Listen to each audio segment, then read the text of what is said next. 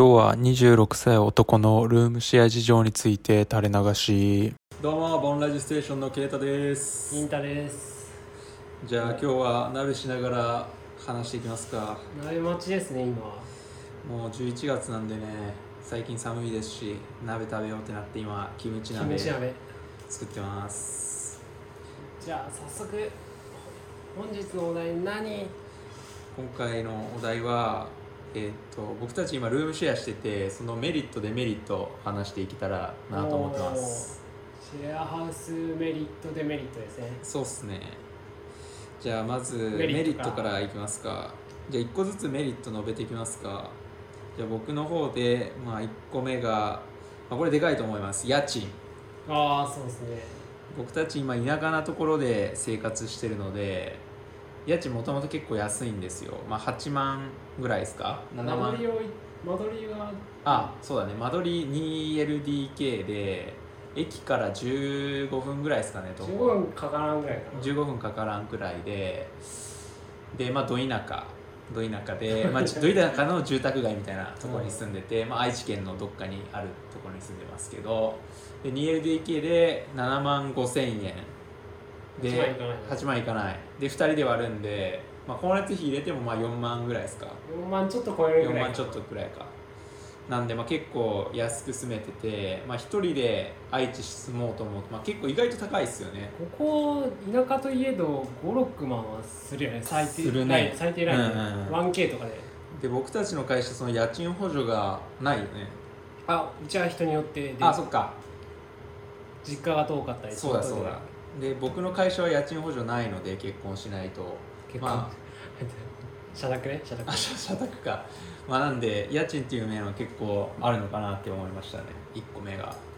なるほど。で2個目。2個目じゃあ僕の方から。えー、っとモチベモチベです。うんうん。モチベって何？って思うかもしれないですけどやっぱ実家とかでもしくは一人暮らしとかで一人で頑張ろうと思うとなかなか刺激がなくて心折れちゃうんですよね。でそういう時にまあ同じこともそうですし、まあ、仕事ちょっと違うことしてるんで別のことで頑張ってるやつ見ると近く近いところで見るとあ俺も頑張らないとなっていうのをまず思いますしなんかあとちょっと夢っぽいこと語りがちっすよね。ああ語るね。お酒飲んだ時とかに特にね。それがでかいと思います。今日も飲んでます。どうすか？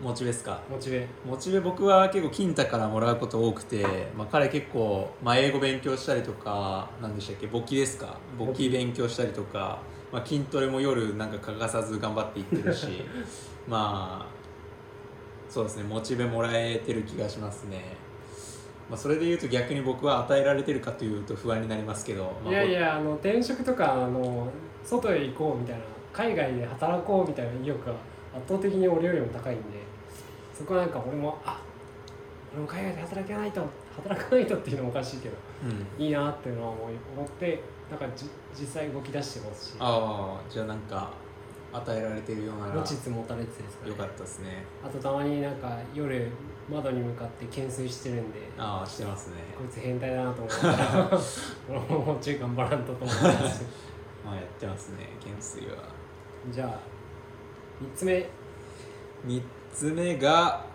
コミュニケーション。これ大事です、ああでかいっすね。まあ、今コロナ禍で皆さん結構在宅とか多いと思うし、まあ、あと僕のその大学のとかの友達に聞くとやっぱ東京で一人暮らししてる人がほとんどなんですよね。うん。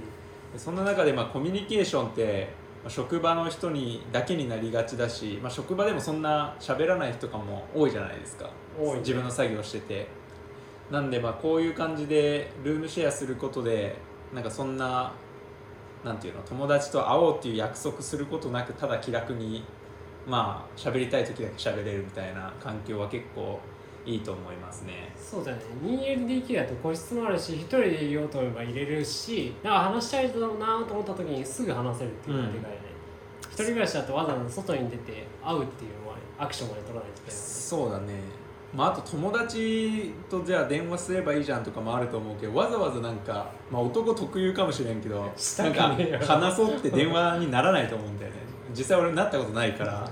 まあただ、まあ、一緒に住んでると、まあ、ちょっと喋るかって時は喋るしまあ楽まあ楽というかそのコミュニケーションに対するそのハードルが一緒に住んでることでめっちゃ下がるっていうのがでかいかなと思いますね。あとコミュニケーションといえばなんか自分の考えとかを言葉にするのが、まあ、上手くなったかどうかは分からないにせよ練習になってますよね。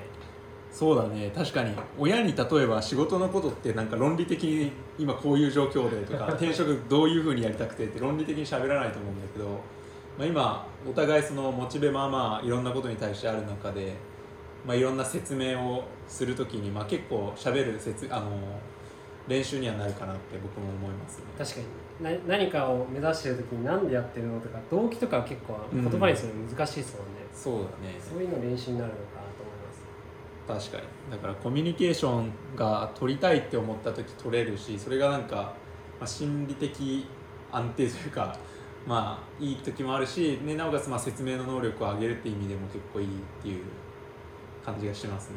ですかね。はい。そうですね。メリットそのものですか？3つ目そうですねはい。じゃあメリットそのものですわ。そのうデメデメリットの方言っときます。んデメリットの方言ってみましょうか。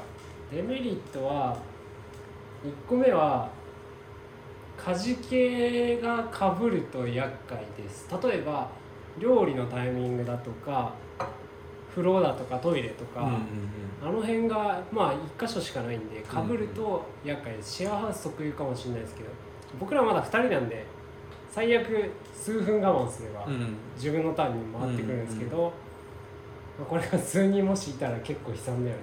そうだね。まあやっぱ料理とかトイレとか風呂とか結構やっぱ行きたいって思った時に行けないと結構辛いよね。ストレスになるからまあそうですね、まあ、で朝起きる時間とかまあ大体みんな一緒だと思うんで、まあ、料理とか朝ごはんとかたまにかぶったりするとまああじゃあまあいいか。今日料理しなくていいかとかになっちゃうからまあそこはあのルームシェアのデメリットかもしれないですね。一緒に飯共通化すればいいやんって思うかもしれないけど、ままあ、お互いこだわりが違うもんね、あまあそうだね。一緒にはなかなかかな俺は。そうだね、うまあトイレとか風呂なおさらだけうん。どそれはデメリットの一つかなと思います。そうですね。じゃあデメでもうリットもう一個。一つぐらい？デメリットは今あの皆さん在宅多いと思っててその在宅する時に結構音気になるのかなって思ってて、まあ、それが今僕たまに問題というかストレスというか、まあ、気になるところではありますね。そうですね。在宅同士だと余計ですし、うん。あとは一人が在宅しててで一人が早く帰ってきた時とか。ああそうだねなんか別に自分が喋ってない会議とかの時はいいけどなんか喋ろうってなってる時にまあ音聞こえたりするとうん。まあ大丈夫いいけどなんかちょっとうんってなるっていう。前トイレの音指摘されたもんね。ああそうだね。扉開けてトイレして流してたら。いやそれはみんな閉めた方がいいですよね。それは当たり前ですよね。かなって思いますね。まあでもそんぐらいですかデメリット逆に言うと、そうだね。お鍋もできてきたし。まあ、キムチ鍋ちょっと映します？そうですね。ちょっと電気つけないとですね。これで映るかな。